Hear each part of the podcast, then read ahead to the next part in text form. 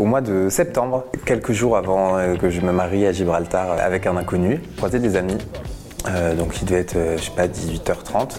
Donc ils m'ont invité à boire un verre. Donc on boit une bière, deux bières, trois bières.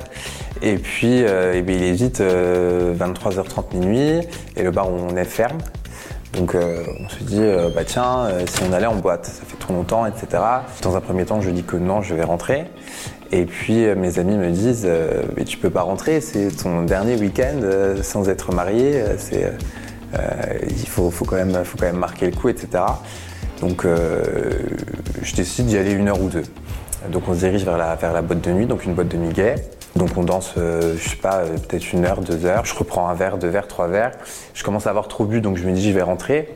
Euh, mes amis me proposaient de me ramener, sauf que euh, j'étais pas sûr de ce qu'ils avaient bu, etc. Euh, moi, j'adore marcher, donc je préfère rentrer à pied avec mes écouteurs, ma musique, et voilà. Donc je sors de, je sors de la discothèque. Il y a un de mes amis qui propose de, qui me dit attends-moi, j'entre avec toi. Sauf que moi, quand j'ai décidé de partir, je pars.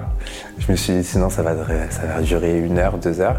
Et donc je sors et je fais, je sais pas, 300 mètres, 400 mètres. Et euh, euh, j'ai quelqu'un qui surgit de nulle part et qui me prend mon téléphone. Et j'ai le réflexe de le reprendre.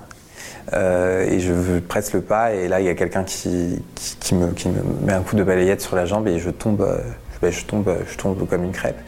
Et là je vois qu'ils sont, pour moi ils étaient trois, enfin ils ont commencé à me frapper. Et en fait il y avait quelqu'un, c'est pour ça que j'ai eu beaucoup longtemps, je savais pas combien ils étaient, s'ils étaient trois ou quatre. Visiblement ils étaient trois parce que j'avais quelqu'un qui tournait autour de moi et qui sifflait pour pas qu'on entende mes cris. Ils m'ont pris la chaîne en or, euh, enfin une chaîne en or que mon papa m'avait offert. Quand j'ai vu qu'ils voulaient me la prendre, j'ai foutu un coup de pied euh, dans la tête à un, des, à un des mecs et j'aurais jamais dû faire ça.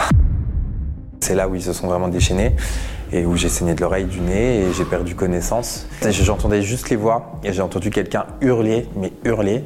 Et c'était euh, un des garçons qui était à la soirée qui m'a qui a voulu me traîner au début euh, par les pieds, parce que du coup il a fait fuir les, personnes. Il a voulu me traîner par les pieds pour euh, devant la discothèque, mais c'était trop loin, donc il est parti euh, à la discothèque chercher du monde.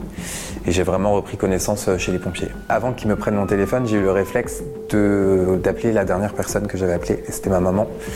Et du coup, ma maman insistait à tout sur sa messagerie vocale le lendemain matin quand elle s'est réveillée. J'étais hyper inquiet aussi d'avoir un visage déformé parce que je me mariais avec un inconnu quatre jours après.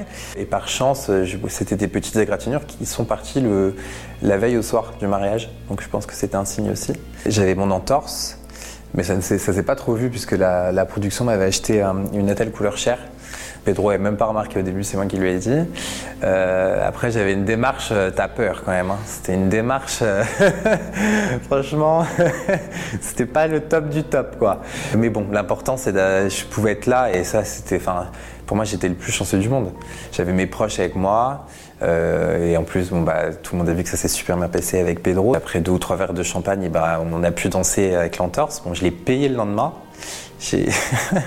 le lendemain, j'ai rien pu faire. J'étais cloué au lit. Et c'est Pedro qui allait me chercher dès que des choses, dès que j'avais besoin de quelque chose, parce que j'avais très très mal. C'est sûr que maintenant, par exemple, si je rentre tout seul et qu'il fait nuit, euh, je garde mes écouteurs, mais j'enlève la musique. Comme ça, j'entends si quelqu'un arrive derrière ou autre. Il y a un avant-après. Après, il faut continuer à vivre parce que c'est la vie. Il ne faut pas rester sur des choses négatives. Et voilà.